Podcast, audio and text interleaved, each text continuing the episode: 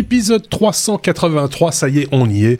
Premier épisode de l'année 2023 avec euh, ces deux camarades de jeu euh, suivants. Je vais y arriver. Xavier, Xavier d'un côté, bonjour Xavier, bonne année. Et David, euh, très présent depuis l'année passée. Salut, bonne année. Il n'a pas bougé non plus, il est toujours là. bonne année également, meilleurs vœux à tous. si vous nous rejoignez, il y aura un bonus à cet épisode. Hein, on va pas changer les règles du jeu comme ça si facilement. C'est comme l'année dernière, tout pareil, 15 euh, minutes maximum le bonus, vous le savez. On n'y est pas encore. Profitez bien de cet épisode. On a quelques news, euh, bah, encore un peu issues de l'année dernière, hein, il faut bien le dire aussi, euh, à vous proposer. C'est une revue de presse qu'on vous propose chaque semaine dans les technos, vous le savez, euh, articulée autour d'un abécédaire parce qu'il fallait bien mettre un ordre aux choses. De temps en temps, on tord un petit peu les choses pour arriver à faire en sorte qu'il y ait une alternance entre nos, deux camarades. Euh, bah, si vous voulez, on va, on, va pas traîner d'ailleurs. Hein, on peut directement passer à, à la première lettre si vous le voulez bien, qui est la lettre A. comme souvent dans un abécédaire, vous me direz, mais c'est pas toujours le cas. Ah, comme Android, David. On parle de, Google qui annonce le, support officiel de l'architecture RISC 5, si je dis pas de bêtises. C'est bien ça. Lors du euh, récent euh, sommet RISC 5, euh, Google a annoncé officiellement le support de cette architecture sur Android. On en avait déjà parlé dans un épisode précédent.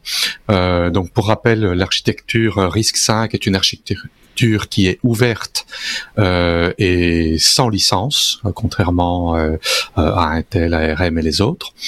Google supportait déjà ARM la x86. précédemment, il supportait aussi l'architecture MIPS, mais qui a été retirée il y a déjà un certain temps. Euh, dans la euh, dans ce sommet, euh, ils veulent, en tout cas au niveau de l'organisation RISC 5, que ça devienne une plateforme de tiers 1. Euh, en fait, le, le, professeur David Patterson, qui est assez connu dans, dans, dans ce milieu, a démonté cinq mythes de, de l'architecture RISC-V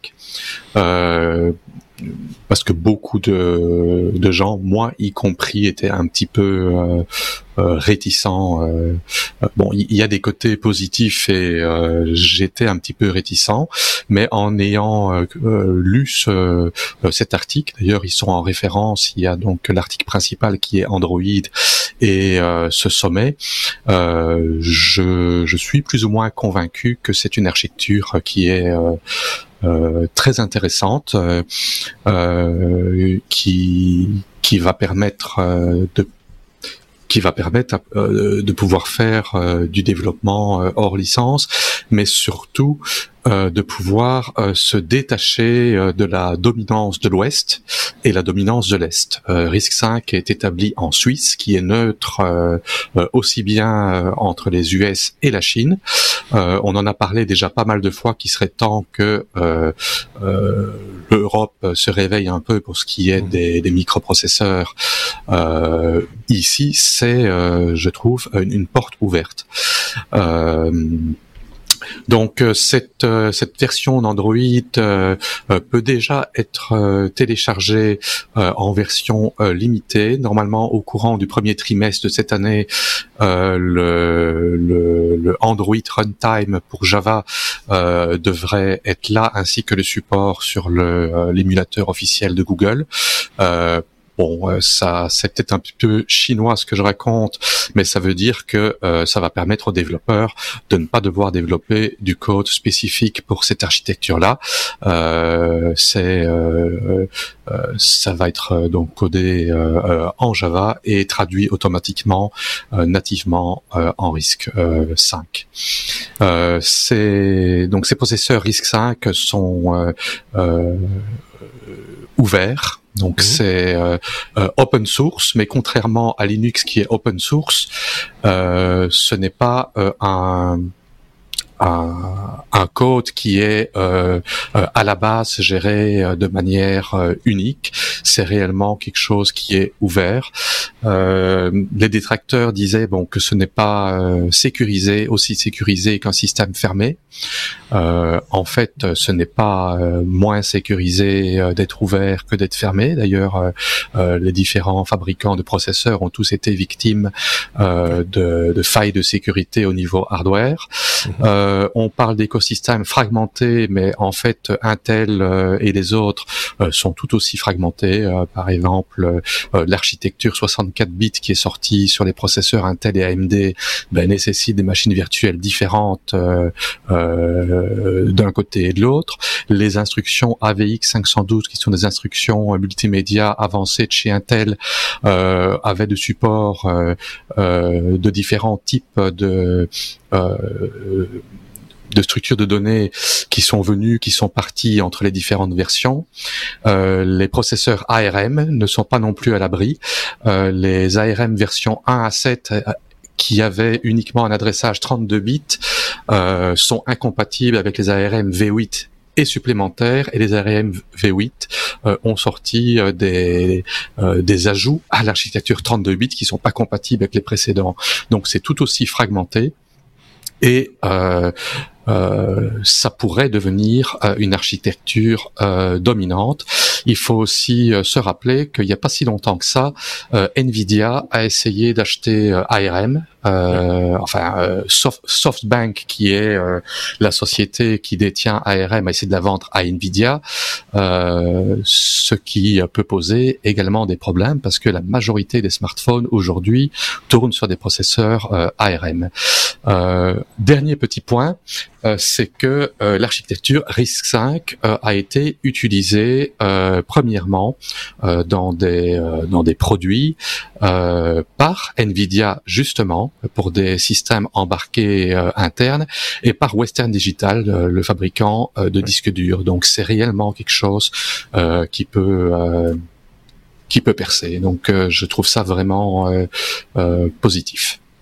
C'est pas plus mal hein, d'avoir un joueur de plus dans la dans la cour. Euh, ça va challenger tout le monde aussi en même temps, donc c'est plutôt intéressant. Je sais pas ce qu'en pense notre ami Xavier.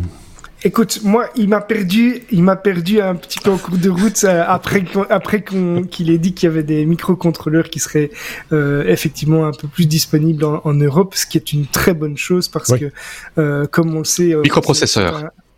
Oui, microprocesseur, pardon. Euh, c'est un c'est un enjeu euh, assez important pour euh, pour euh, le marché de, de l'électronique. L'Europe est, vraiment dépendante de, de, des autres des autres régions et voilà, si on veut une certaine autonomie dans ce secteur, c'est indispensable. Et des initiatives comme celle-là sont effectivement des bonnes nouvelles. après, pour la technique, etc. J'ai pas beaucoup de commentaires. Je pense que David a, ah, très bien géré tout ça et c'est moins c'est moins mon dada à ce niveau. Si vous, de votre côté, vous avez euh, bien suivi évidemment euh, ce qu'a dit euh, David, ou si vous avez des choses à ajouter, n'hésitez pas à le faire en, commentaire. On vous a mis les sources, hein, comme tu disais, David. Toutes les références sont là. Et dans les sources, il y a aussi des liens. Je vous conseille aussi d'aller cliquer parce que, par exemple, la présentation lors de ce sommet est disponible également en vidéo avec tous les détails. Donc, si vous êtes vraiment passionné par la chose, n'hésitez pas. Il y a tout ce qu'il faut. C'est dans la description ou sur notre site lestechno.be. On est à la lettre C comme CES, bah oui, c'est dans l'air du temps. On a de nos camarades qui est sur place.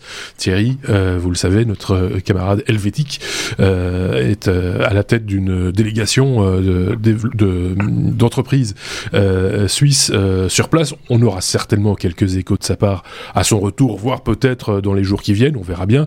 Mais là, bon, il y est pour le boulot, donc on va le laisser faire. Xavier, toi, tu as déjà épinglé un truc, parce qu'il avait dit en plus hein, que c'était le salon de l'auto cette année, le CES. Effectivement, un nouveau véhicule autonome dévoilé, dévoilé au, CES cette année et c'est une originalité, il faut bien le dire. Tout à fait. C'est un sujet un peu plus léger que le sujet précédent. Oui, Quoique, puisque les, les, les microprocesseurs, c'est assez léger. Ici, on parle d'un engin qui fait quand même 13 kg 6. Ah bah. euh, et c'est une start-up canadienne qui s'appelle, euh, si je le prononce bien, Glugskind ou quelque chose comme ça, euh, qui a développé une poussette intelligente qui s'appelle Ella. Euh, donc c'est une poussette qui va être un véhicule autonome. Elle va être, euh, elle va pouvoir être utilisée sans les mains grâce euh, à, à, toute une bardée de capteurs, de moteurs, l'intelligence artificielle.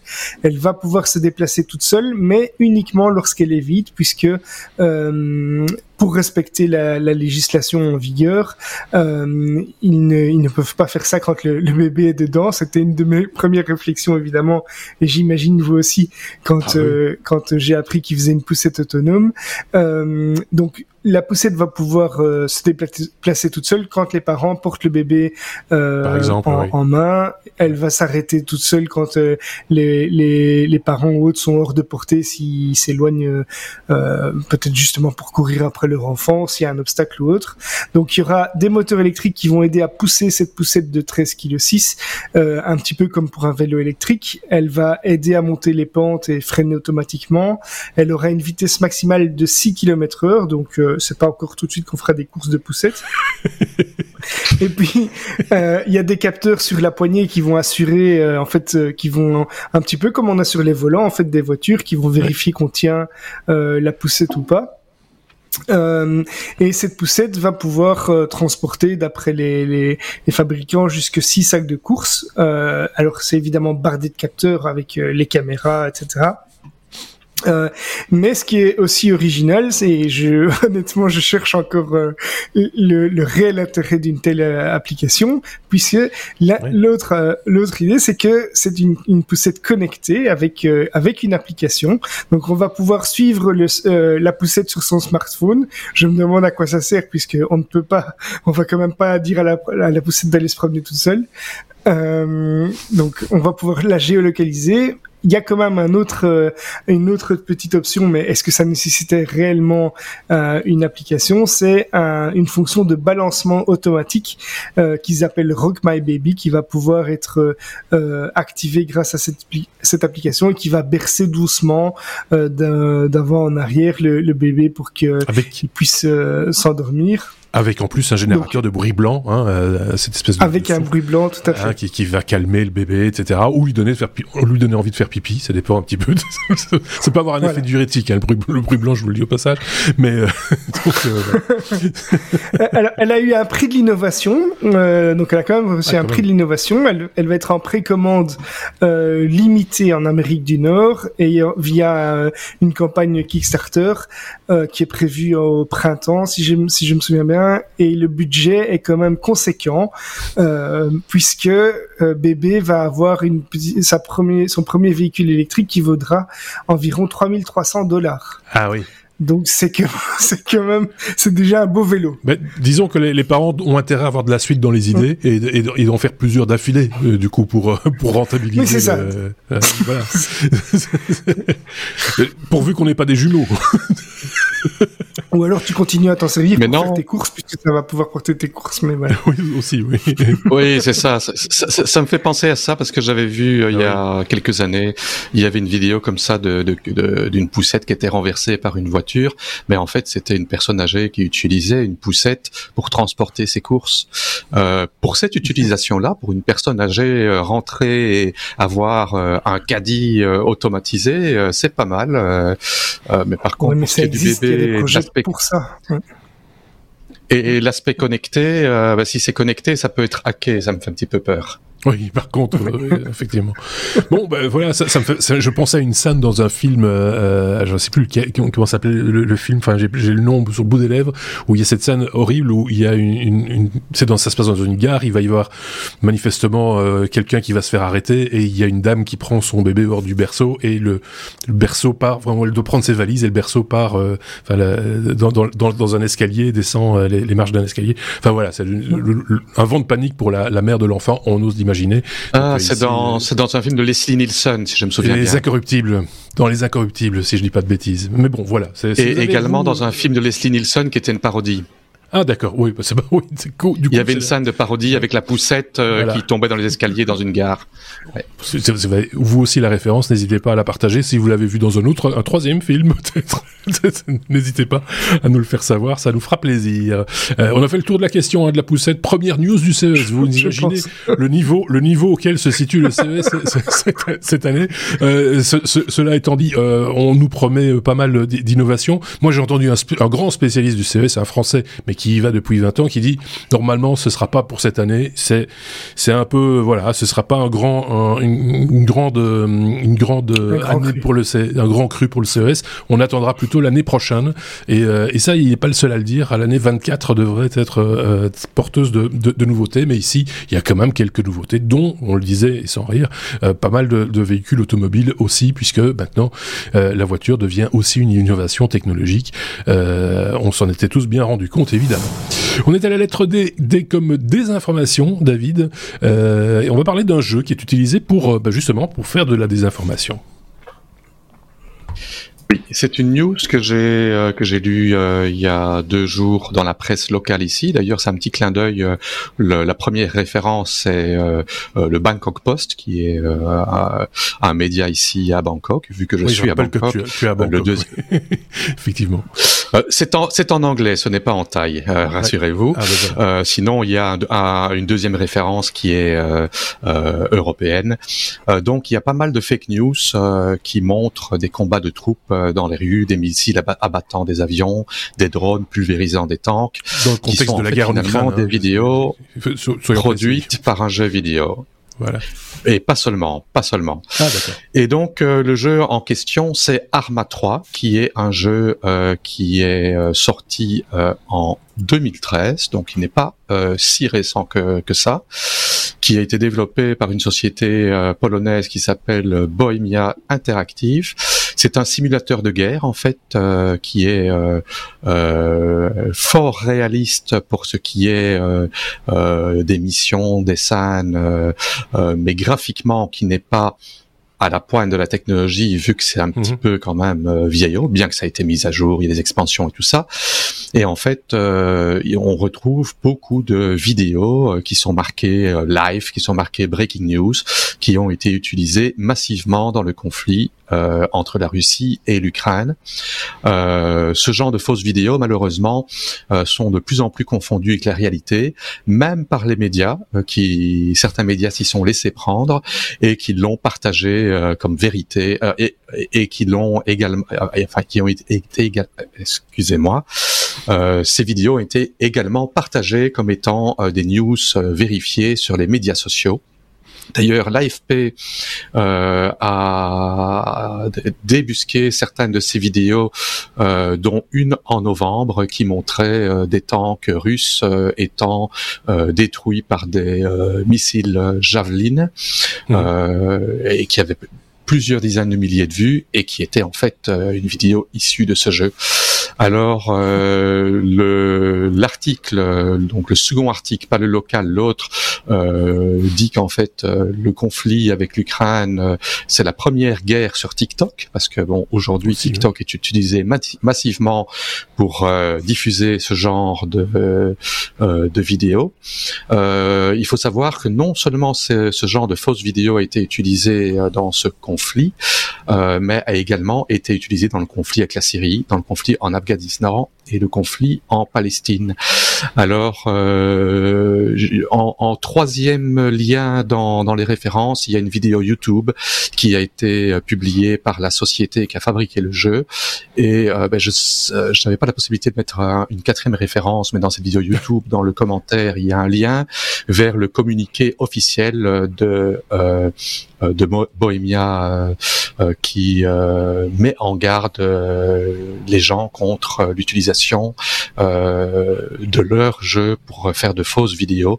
Ils expliquent d'ailleurs comment c'est fait pour avoir l'air vrai. Donc euh, euh, la vidéo est un petit peu floutée. Euh, il y a il y a, du post-processing où on l'a on l'a fait trembler comme si ça avait été pris avec une avec une caméra amateur. voilà. Donc il faut faire très attention aujourd'hui. De plus en plus, tout ce qu'on voit n'est pas vrai. D'autant plus que les jeux vidéo vidéo. si on se fait berner par des jeux vidéo qui datent qui, de quasiment 10 ans, oui. Enfin, c'est sorti fin 2013, donc on va dire 9 ans, mhm. euh, ben, avec des, des, des, des, jeux vidéo euh, plus actuels. Euh, euh voilà, on n'est pas sorti de l'auberge. Et si on rajoute l'intelligence artificielle, il y avait eu déjà des, des, des, exemples de ça, mais au tout début, au tout début de l'invasion euh, euh du territoire ukrainien, où c'était effectivement des, des, scènes, même pas, euh, voilà, c'était issu de de de, euh, de, de jeux, enfin de, de, gens qui avaient joué effectivement, mais qui ne l'avaient pas fait dans l'intention de faire une un, un, fake entre guillemets. Donc simplement, des gens avaient été sortir des extraits et, et tout le monde avait directement dit oh là là, c'est n'importe quoi, c'est un jeu vidéo ou c'est autre chose, on ne sait pas ce que c'est, mais ça n'a rien à voir avec ce qui se passe sur le terrain parce que c'est du matériel qui est pas sur le terrain des opérations. Donc euh, voilà, ici, d'après ce que j'ai pu voir ou entrevoir, on voit des, véhicules et des, équipements euh, en l'occurrence HIMARS par exemple fourni par les Américains, on le trouve dans ce jeu et donc ça induit encore, ça donne encore un, petit virus du doute aux gens. Ceci étant dit, la réalité est bien plus moche et plus horrible qu'un jeu vidéo et donc mélanger les deux, c'est quand même un truc un petit peu, euh, voilà, ça, ça, ça, se pose là quoi. Je sais pas ce qu'en pense Xavier de ce, de, ce genre d'analogie ou de, de ce genre de. Mais c'est des choses qui vont arriver de plus en plus fréquemment. Ça va, ça va arriver de plus en plus fréquemment malheureusement. Hein. Comme comme l'a dit David, les, les graphismes dans les les jeux dans les applications sont de plus en plus réalistes. Les jeux eux-mêmes euh, euh, visent à se rapprocher de plus en plus de la réalité, avec parfois des scènes de films euh, réellement qui sont tournées dans, dans, dans des jeux. Donc ça va arriver de plus en plus de plus en plus souvent. après, on va devoir chercher des solutions et on, on, va y revenir un peu plus loin dans cet épisode. Ouais croiser l'info et ne pas prendre pour argent comptant ce qu'on voit sur euh, certains réseaux sociaux tels que TikTok par exemple. Euh, voilà, attendre que les, soit le faire soi-même, soit attendre que les journalistes professionnels croisent eux-mêmes l'information pour euh, pour s'assurer d'avoir la, la, la, vérité vraie. Ceci étant dit, quelle information a-t-on sur ces images-là, si ce n'est euh, voilà un, un, char qui explose, etc. Ça n'apporte pas grand-chose. De, enfin, il n'y a pas de, de, réelle information stratégique derrière à, à développer. Quoi, c'est c'est juste des images. Un petit indice. Hein, c'est que souvent ces vidéos, euh, le, son manque. Ça, c'est un point qui a été soulevé euh, dans, dans, un article que j'ai lu. Ok, bon, ben, autant savoir, autant le savoir aussi, si vous tombez sur ce type de vidéo, ben, mettez-y, euh, mettez des gants. Et, et, avant, surtout, évitez de les partager qu'elle soit réaliste ou non, éviter de partager ce genre de vidéos, c'est quand même pas le truc qui à mettre devant tous les yeux, quoi. Donc euh, voilà. On passe à la lettre G. Euh, G comme GPU, Xavier. On a des nouvelles de chez Nvidia qui annonce RTX Super Resolution, un outil euh, un petit peu particulier qui va sans doute encore une fois révolutionner le monde de la vidéo. C'est ça, mais on reste un petit peu dans le sujet puisque si les vidéos du jeu n'étaient pas suffisamment euh, de bonne qualité, Nvidia avec son son projet, euh, enfin son son outil ici RTX Video Super Resolution euh, va upscaler, c'est-à-dire améliorer la qualité des vidéos euh, qui sont disponibles sur Internet. Euh, donc ce sera via un votre navigateur. C'est un outil qui est basé sur l'intelligence artificielle encore une fois et on va en parler encore quelques fois dans cet épisode. Euh, on parlait des innovations euh, en 2023. Je pense que l'intelligence artificielle euh, va faire un, un, gros gros bond si ce n'est pas déjà le cas. Euh, mais donc cet, cet outil va produire des vidéos d'une qualité similaire à de la 4K à partir de vidéos qui sont de beaucoup moins bonne qualité. Donc par exemple, il y a des vidéos qui montrent un, un jeu vidéo avec une résolution de 1080p donc Full HD et il, a, il améliorent la qualité euh, en, en, gommant les pixels, en, en, en lissant les, les, textures, etc., pour en faire de la 4K. Euh, alors, ils disent que c'est compatible avec des vidéos qui ont une résolution de 360p à 1440p. Donc, euh, on peut, on va pouvoir utiliser ça aussi avec des vidéos qui sont avec un, un taux de rafraîchissement très rapide, puisqu'ils peuvent monter jusqu'à 144 images par seconde. Et euh, cet outil va fonctionner avec des navigateurs euh, tels que Google Chrome et Microsoft Edge. Donc, j'imagine que c'est basé sur Chromium euh, et nécessitera une carte graphique Nvidia RTX 3000 ou 4000. Donc la série 2000, elle ne sera pas compatible. Mais donc voilà, Nvidia, en plus de faire des, des cartes graphiques qui permettent d'afficher des beaux graphismes, etc., commence vraiment à faire des outils où ils intègrent l'intelligence artificielle pour aller au-delà de simplement afficher, mais vraiment retravailler même du contenu. Ça bouleverse tout ce qu'on a appris à l'école en matière d'image et même de son aussi. Quand on nous disait ah bah si, si l'information n'est pas dans l'image, vous ne pourrez pas la créer, c'est perdu. Bah non, euh, manifestement ça l'est plus. Donc euh, même si euh, l'information n'est plus dans l'image euh, ou, ou n'est que partiellement dans l'image, l'intelligence artificielle va bah, recréer les pixels manquants et, et, ça c'est quand même un, peu un peu un peu bluffant. Il faut bien le reconnaître. Alors quand tu dis une résolution beaucoup plus basse que la 4K en citant par exemple le, le, 1080p, bon c'est un rapport de 1 pour 4, hein, c'est un quart d'image. Donc euh, c'est pas non plus le truc le plus moche qui soit. Maintenant il faut voir à quel taux de compression euh, l'image a été, été créée euh, et stockée. Donc là c'est évidemment si vous avez une image même en Full HD 1080p mais euh, compressée à du 2 mégabits, bah vous allez avoir quand même 4 pixels qui se battent en duel au milieu de l'image. C'est ce qui est, ce qui est fort moche. Donc euh, voilà, c'est ça que ça récupère aussi. Il parle oui. Il, il, parle de 360p à la base, donc 360p, c'est une résolution qui est, qui est inférieure à la résolution euh, euh, d'une TV euh, à tube cathodique. Donc c'est, on va dire, c'est c'est une vieille vidéo VHS assez pourrie qui qui va pouvoir être euh, amélioré. Euh, et, et, pour que la, compression, si je puis me permettre, la, la caméra, la, la, cassette VHS ou le support magnétique euh, de base va te, va à la, à la, lecture te créer des artefacts en plus, donc qui ne seront pas liés à l'image, qui ne feront pas partie réellement de l'image qui va. Là, il y a quelque chose de créé, mais qui est parasite. Donc, comment l'intelligence artificielle va gérer les images les artefacts parasites euh, à l'intérieur de celle-ci? Est-ce qu'ils interprètent ça comme étant faisant partie de l'image et donc ils vont améliorer les artefacts C'est euh, voilà, c'est la question qu'on peut se poser aussi. Donc euh, de toute façon, c'est un modèle qui est voué à, à s'améliorer au fur et à mesure. Donc, j'imagine que un jour ou l'autre, ça pourra être pris en compte sans problème. Bah déjà, quand on voit, par exemple, les, les, les, les traitements, je, je, je, diverge un peu, mais sur le, le, la colorisation des images, par exemple, de, de, de, vidéos, enfin de, de films euh, en noir et blanc, il y a, on arrive quand même à des choses qui frisent la perfection, même si... C'est assez bluffant. C'est assez, assez, bluffant, parce qu'on n'a pas toujours toutes les références non plus. On sait pas quelles étaient les couleurs originales euh, systématiquement de ce, que, de ce qui a été filmé, donc c'est toujours un peu... On part toujours sur des bases un petit peu... Voilà, il y a, y a, un choix artistique, on va dire, au, au départ, mais ça reste quand même euh, assez il faut savoir que Nvidia avait déjà introduit euh, de l'upscaling intelligence artificielle dans la dans la Shield euh, et ça fonctionnait pas trop mal. Mais ici, ça va être un cran au-dessus, d'après ce que j'ai lu. Euh, D'ailleurs, c'est basé sur la technologie euh, euh DLSS 2 que, que Nvidia avait sorti sur la génération RTX 3000. Mmh. Euh, pas DLSS 3 qui là euh, génère des, des, des, images euh, qui n'existent pas.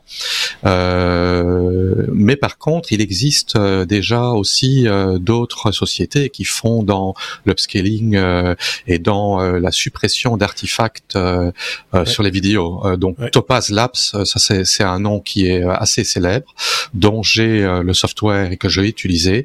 J'ai fait l'upscaling de vidéos qui ont été prises quand j'avais 6 ans euh, des vidéos qui avaient pris, été prises euh, euh, sur du, SV, du SVHS, un truc comme ça.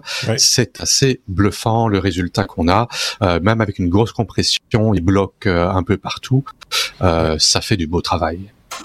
Oui, c'est assez impressionnant, mais bon, voilà, euh, tant mieux quand il s'agit de d'exhumer des archives euh, et autres. Je crois que Google avait aussi, on en avait parlé d'ailleurs, une solution euh, d'upscaling qui, qui passait par, c'était assez rigolo d'ailleurs parce qu'ils prenaient une image, bon, de très moyenne qualité, ils appliquaient un, un, un, un flou gaussien pour ensuite replacer les, les, traits nets en fait, pour redonner de la netteté à, à, l'image. C'est assez, assez particulier et ça donnait des résultats en tout cas d'après la démonstration que Google avait fait eux-mêmes aussi, enfin, donc il faut mettre des gants là, là aussi, ça semblait être quand même assez, euh, assez avant-gardiste et assez, assez prometteur. Ok, bon, mais ben ici, ce sera du temps réel en plus. Et ici, oui, oui, tu fais bien de, le dire. Ici, ce sera du, du, du temps réel, donc euh, voilà, affaire à suivre, comme on dit.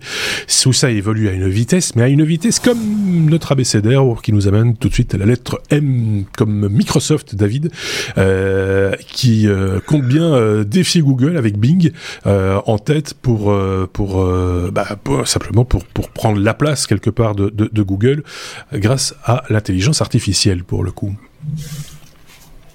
Oui, euh, donc c'est une news euh, également euh, de, de, cette semaine passée. donc Microsoft et OpenAI travaillent main dans la main pour mettre ChatGPT aux commandes de Bing. Bing, c'est le moteur de recherche de Microsoft mhm.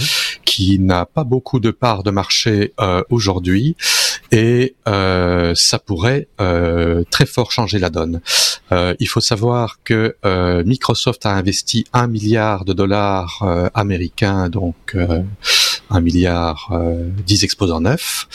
Euh, en 2019 sur euh, OpenAI et euh, travaillent ensemble depuis, donc ça fait entre deux et trois ans qu'ils travaillent ensemble là-dessus. Et euh, il parle d'avoir euh, ça euh, qui sort fin mars sur Bing. Alors euh, Microsoft n'a pas trop expliqué comment euh, ils vont pouvoir gérer le genre d'erreurs potentielles dont il y avait un chatbot, c'était T, T chatbot, je pense c'était en 2016, qui avait mis du contenu qui était oui on pouvait avoir des objections dessus. Euh, donc ça, on ne sait pas. Euh, par contre, ChatGPT, donc on en a parlé assez, je vais pas euh, rentrer de nouveau dans les détails. ChatGPT en fait va devenir payant et Bing pourrait devenir le seul moyen d'accès gratuit à ChatGPT. Euh, et pour rajouter un petit truc, cette semaine-ci, euh, j'ai eu euh, ben, des, des, des, petits problèmes euh, software et techniques euh, pour installer une plateforme de virtualisation VMware ESXi et il y avait des soucis de compatibilité matérielle et je cherchais comme un fou sur Google les informations et j'arrivais pas à trouver les réponses à mes questions et je me suis dit tiens je vais peut-être essayer ChatGPT. Et à ChatGPT, j'ai dit, euh, voilà mon problème, et il m'a affiché en détail la procédure à suivre. J'ai suivi la procédure, j'ai eu un problème euh, en cours de route, j'ai rajouté, euh, ben, j'ai tel message d'erreur. Ah, si vous avez ce message d'erreur, faites ça, ça, ça, ça, ça. Après trois échanges, ça a fonctionné. Et sur Google, j'ai passé, euh, j'ai passé une heure et demie sur Google sans trouver des informations. J'ai trouvé ça. Euh, Vraiment impressionnant. C'est impressionnant, c'est bluffant, mais en même temps, il faut faire attention parce que euh, il, faut il faut faire attention. Ouais, mais sur, oui, sur certaines choses euh, factuellement, il y a des problèmes quoi. Il, dit n'importe quoi. Euh, oui. si, oui, si si on demande des choses euh, qui sont biaisées politiquement, et ça j'ai fait des essais. Pas que. Ben il peut il peut avoir des des réactions pas top top. Euh, mais pour ce qui est technique, ça peut être intéressant. Maintenant, si ça fonctionne bien pour Microsoft, euh, ben, la publicité est quand même fort liée au moteur de recherche. Si Google est également euh, euh a pris toutes les parts de marché de la publicité en ligne, si Bing reprend des parts du marché en utilisant ChatGPT et en ayant un outil qui soit beaucoup plus facile pour les utilisateurs, ben, ils vont également reprendre des parts de marché sur la publicité. Donc c'est très comme marché. Xavier euh, bah écoute, oui, ChatGPT c'est un vaste sujet. J'allais, ça fait partie d'ailleurs encore d'un des points, des points suivants pour euh, pour ce point-ci. J'ai pas, j'ai pas grand chose à rajouter, si ce n'est que pour les éléments techniques, il faut quand même faire attention que euh, ChatGPT se limite à, au contenu qu'il a euh, qu'il a, qu'il a travaillé, modélisé euh, jusque 2021.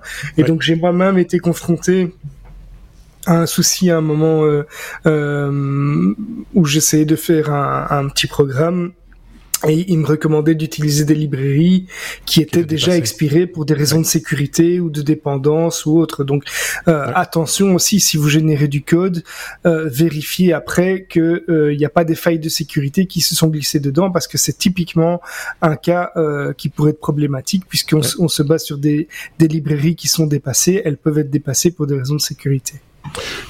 Il peut, aussi y avoir des biais liés simplement à la façon dont les gens qui l'ont codé euh, lui, ont, lui ont mis la bride ou pas euh, Demandez-lui par exemple si la Chine est une démocratie, la réponse risque d'être très démocratique, euh, très euh, très euh, peu démonstrative entre guillemets, mais voilà, c'est des choses comme ça parce que voilà, c'est aussi un petit peu les règles du jeu.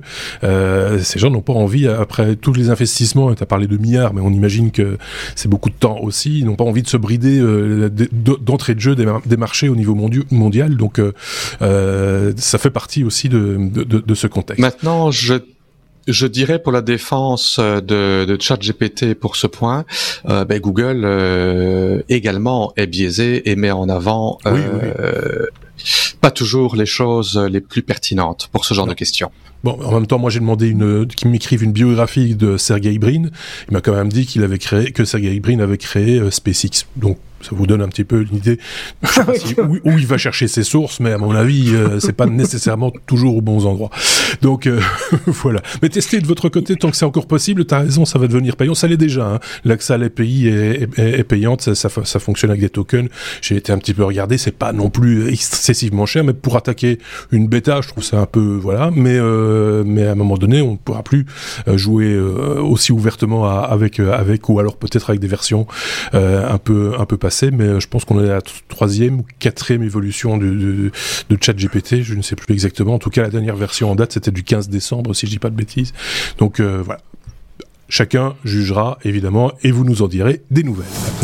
P la lettre P comme euh, pile ou comme papier, Xavier, puisqu'il s'agit d'une pile à base de papier. Tout à fait. C'est une petite news qui, date en fait déjà d'un petit moment, mais elle a refait surface il y a pas longtemps. Je l'avais repéré et Adrien l'avait l'a, épinglé également.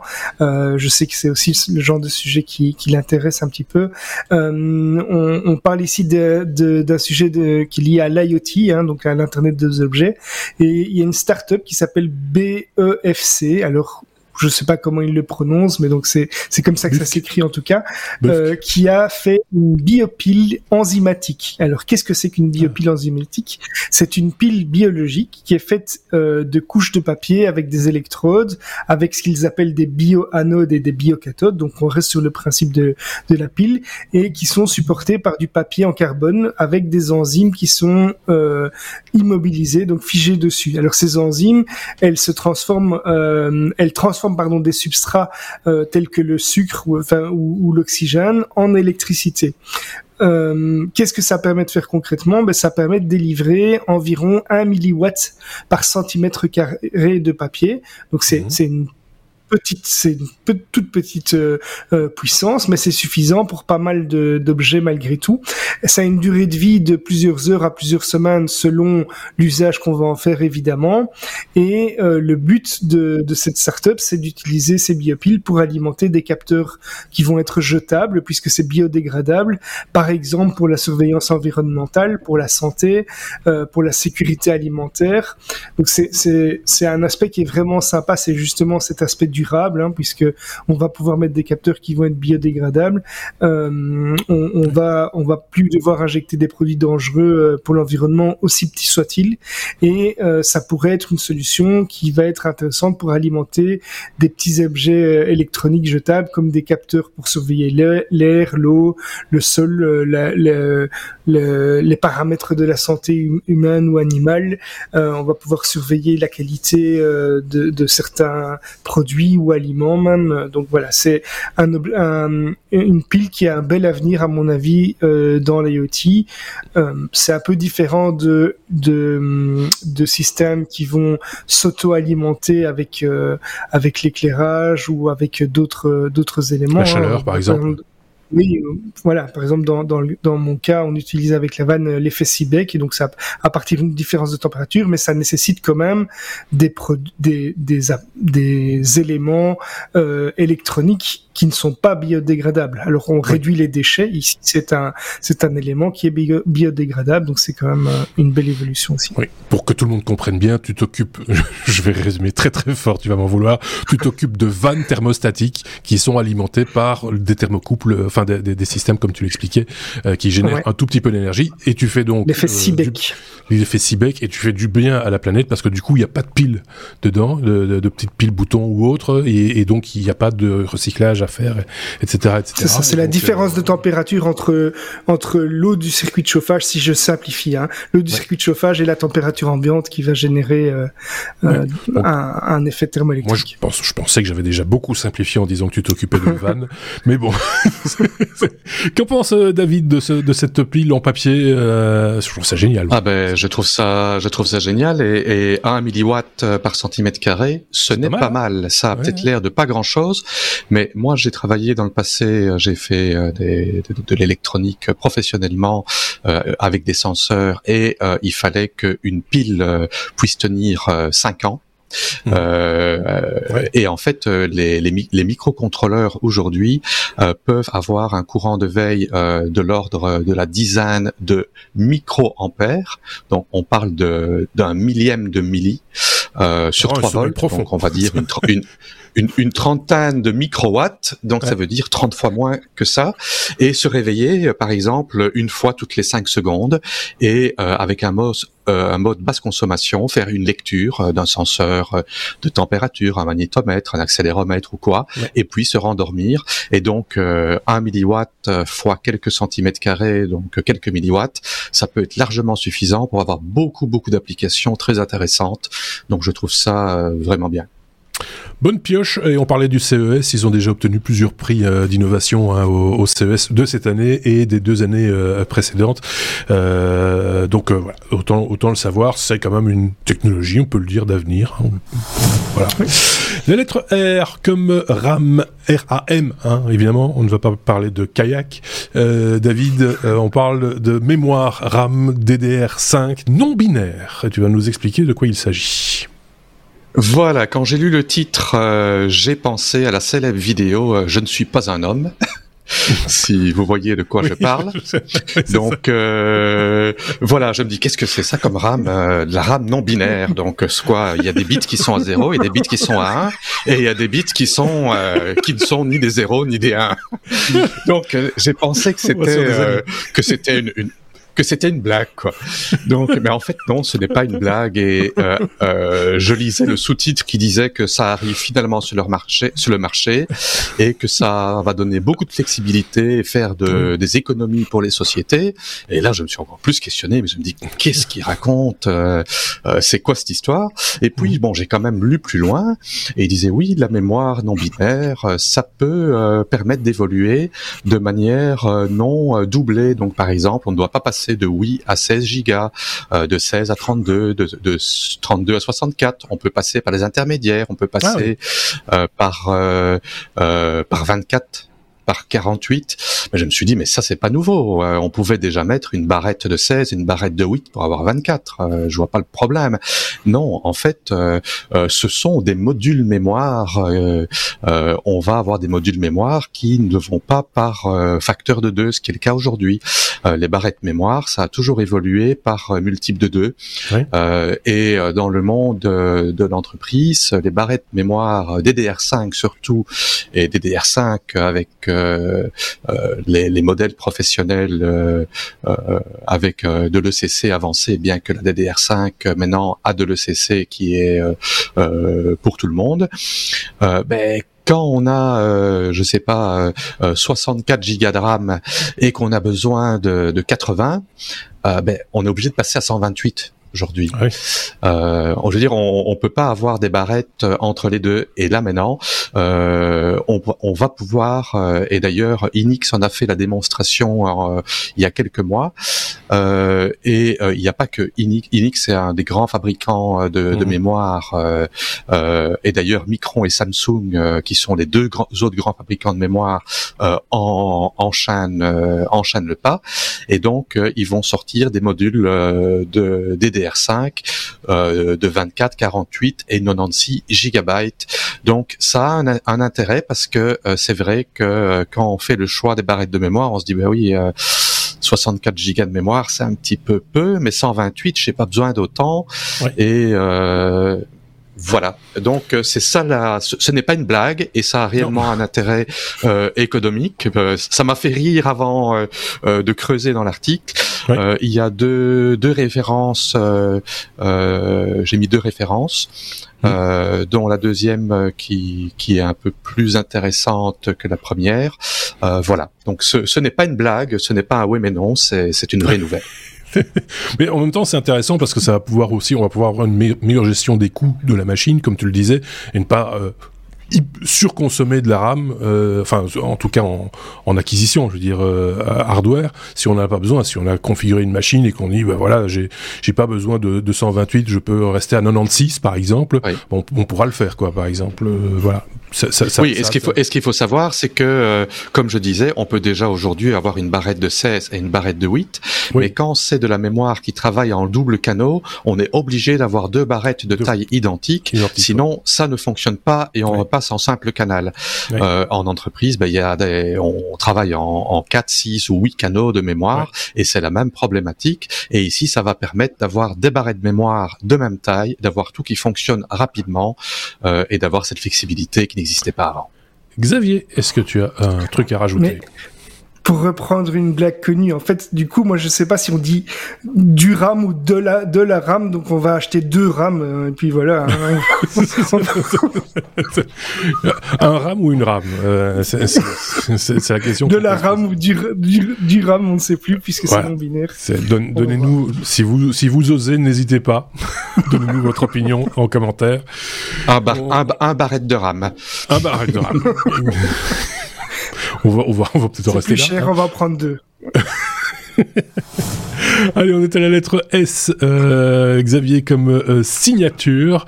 Euh, on reparle de, de, de chat euh, GPT. Je, je, je, dis GPT parce que euh, j'ai vu que quelqu'un avait fait un, un bout à bout, c'est en télévision, avec tous les gens qui avaient dit GPT sur tous les plateaux de télévision. Tout le monde en parle pour l'instant et à la radio aussi. Et donc, ils ont fait un bout à bout avec les gens qui disent GPT, GPT, GPT. C'est très, très drôle. Ça ne marche qu'en français. C'est parce que ça ne marche qu'en français, ça effectivement. Donc euh, voilà, c'est euh... Xavier, dis-nous. Voilà, mais donc c'est OpenAI, on l'a déjà dit, qui est l'entreprise derrière ChatGPT, du coup, euh, qui est un outil de, de génération de texte, hein, on l'a déjà dit, par intelligence artificielle. Ils ont annoncé qu'ils euh, souhaitaient trouver un moyen de signer discrètement le contenu qui est produit par cette euh, intelligence ouais. artificielle. Pourquoi signer ces, ces, ce contenu? En fait, c'est parce que le système pourrait être utilisé pour détecter la triche, par exemple, lors des examens. On sait qu'il y a pour le moment euh, une panique générale dans l'enseignement, euh, puisque les élèves ont bien compris l'utilité de cette intelligence artificielle et commencent à l'utiliser pour leur dissertation, mais également pour euh, résoudre euh, des problèmes, des problèmes euh, euh, qu'ils ont pour des devoirs ou des examens et autres. Et on a aussi le problème de euh, parfois la vérification de fake news, puisque c'est toute cette intelligence artificielle peut permettre de, de créer du contenu et donc de générer du contenu un petit peu à la volée qui va appuyer une fake news et la renforcer dans dans euh, les esprits euh, euh, de, du public et donc l'intérêt de pouvoir vérifier si ce contenu provient d'une IA est, est, euh, est, certain. Donc comment est-ce qu'ils vont faire ça? Ben ils, ils, parlent euh, sans sans tout dévoiler de de, de mettre des, des éléments qui vont pouvoir identifier dans le texte avec par exemple la ponctuation ou bien des mots, des lettres, etc. Alors c'est à la fois complexe et en même temps ça pourrait être très simple à contourner parce qu'on pourrait utiliser tout simplement des synonymes euh, pour pour faire ça. Alors il y a déjà des, des gens qui disent on va créer une IA qui va essayer de déjouer le, euh, le, le, le, de retravailler le texte qui a été généré pour qu'il déjoue cette signature, etc. Euh, voilà. Aujourd'hui, euh, le, le, fondateur de, le, enfin un des chercheurs d'OpenAI dit que OpenAI serait le seul à pouvoir fournir un outil de détection efficace pour euh, ce, cet, cet outils qui utilisent une approche cryptographique et qui est déjà qui existe déjà. Donc ils l'ont pas encore déployé, mais voilà, ils disent qu'ils seront les seuls pour le moment en tout cas à pouvoir déjouer ou en tout cas détecter de manière fiable cet élément-là. Mais je pense que c'est quelque chose qui va être important dans les dans les années à venir, voire même dans les, les semaines ou mois à venir. On l'avait déjà dit aussi pour les, les œuvres, et je mets des guillemets à, à œuvres visuelles qui, qui sont créées de, de, de, de cette manière-là aussi, qui sont toujours quelque part des, des, des ersatz de ce qui a déjà été fait par ailleurs, par d'autres artistes, et même souvent des artistes de renom, qui sont toujours que, voilà, c'est sur un prompt, hein, comme on dit, c'est juste sur une phrase que la, la, le texte est créé ou que le, le, le visuel est, créé ou que la vidéo peut être créée, etc. Et donc, euh, si, euh, voilà, il y a, rien de, très humain là-dedans, quelque part. Je, vous renvoie, si vous le voulez bien. Je le fais pas souvent, mais parce que là, je suis tombé dessus cette semaine et je trouvais ça vraiment bien parce que ça dure pas longtemps. Alors non, c'est pas parce que ça dure pas longtemps que c'est bien, mais c'est parce que c'est bien dense et que tout est dit en une demi-heure dans un autre podcast. Euh, c'est une petite découverte, donc je la partage avec vous sans aucune difficulté. Le podcast s'appelle Trend Spotting, euh, l'émission du monde qui vient, et euh, il y avait un numéro spécial avec comme invité Cyril de la Alors les plus anciens se rappellent de Cyril de l'Astérie, c'est 2020 pour euh, ceux qui, qui, qui, le connaissaient sur les réseaux sociaux, qui a lui-même fait du podcast, de la radio, qui a produit des contenus, etc. Et qui a euh, une langue bien pendue et euh, j'apprécie toujours ce qu'il, euh, ses, ses, commentaires très pertinents et qui donne son avis sur euh, sur ce, ce, type de d'intelligence artificielle. Je vous conseille vraiment d'aller écouter cet épisode. vous m'en direz de, des nouvelles et je, je, ne vais pas ici répéter tout ce qu'il a dit parce que ça dure 30 minutes. Il a dit plein de choses intéressantes et la conclusion l'est tout autant. Donc je vous renvoie vers ce, ce podcast, mais pas avant pas avant euh, la fin de cet épisode des Techno, s'il vous plaît, tout de même. Allez, on passe à la lettre V comme euh, Vanilla OS, et comme son nom l'indique, on imagine qu'il s'agit de Vanille, non De système d'exploitation. Euh, une première version finale disponible, c'est sous Linux, évidemment, je tiens à le préciser, David. Ce n'est pas sous Linux, c'est C'est une nouvelle distribution c'est une nouvelle distribution ouais. Linux ouais. qui est sortie en version en première version finale il y a quelques jours. Et donc euh, le projet euh, Vanilla OS euh, a une mission très simple, c'est de faire une distribution basée sur Ubuntu et un environnement GNOME sans modification. Donc GNOME c'est l'environnement euh, euh, desktop le, ouais. et le nom vient en fait de de Vanilla qui est utilisé beaucoup originellement dans le, dans le monde des jeux vidéo pour dire que c'est la version de base non modifiée telle qu'elle okay. était à l'origine sans avoir des personnalisations euh, des personnalisations, euh, euh, modifications. Donc mhm. c'est se base sur un Ubuntu 22.10 euh, pour euh, à qui ça parle. mais ce qui est très, ce que je trouvais très intéressant, c'est que pour les, les, les packages de software, non seulement ils auront leur système maison qu'ils appellent APX, mais ils vont être compatibles avec les packages Ubuntu, Fedora et Arch Linux directement donc sans devoir euh, euh, les, les, convertir, les modifier, et tous les risques de dépendance. Euh, ça, je trouve très intéressant. Euh, mmh. euh, d'avoir la, la, flexibilité de pouvoir utiliser des packages software euh, qui sont compatibles avec une autre distribution et c'est quelque chose que je trouve qui, qui qui manquait dans le monde Linux. Donc voilà, c'est autant le noter effectivement. Euh, je tiens à signaler, je fais juste une toute petite parenthèse, c'est que euh, parmi les sources, on partage toujours, enfin les chroniqueurs, vous, vous partagez toujours vos sources avec euh, nos éditeurs pour qu'ils puissent aller plus loin, pour euh, pousser plus loin la réflexion, etc. De temps en temps, il y a des articles payants. Euh, c'est le cas ici, par exemple, chez Next Impact. Euh, si on vous les propose, c'est pas pour vous pousser à la consommation, mais simplement pour vous dire aussi qu'un article de qualité est fouillé, etc ça a un prix. Le journalisme a un prix et, euh, et on vous invite toujours à, oui, de temps en temps, euh, il faut bien le dire, mettre la main à la poche pour payer ce prix. Euh, nous, ce que l'on fait, c'est juste répéter ce que l'on voit, ce que l'on entend, ce que l'on lit, ce qu'on lit. Donc, n'hésitez pas, vous, de votre côté, à, bah, financer quelque part ces, ces, articles qui, qui vous permettent de, de, bien vous documenter et de manière professionnelle. Oui, David. Le problème ici, c'est que quand je l'ai mis, il était gratuit et ah ben il y a des articles qui sont gratuits et puis bah, quelques heures après, ils deviennent payants. Oui, mais c'est pas, pas un problème. Euh, c'est euh, voilà, tout travail mérite salaire, j'ai envie de dire. Euh, Xavier avait un truc peut-être à rajouter là-dessus ou pas?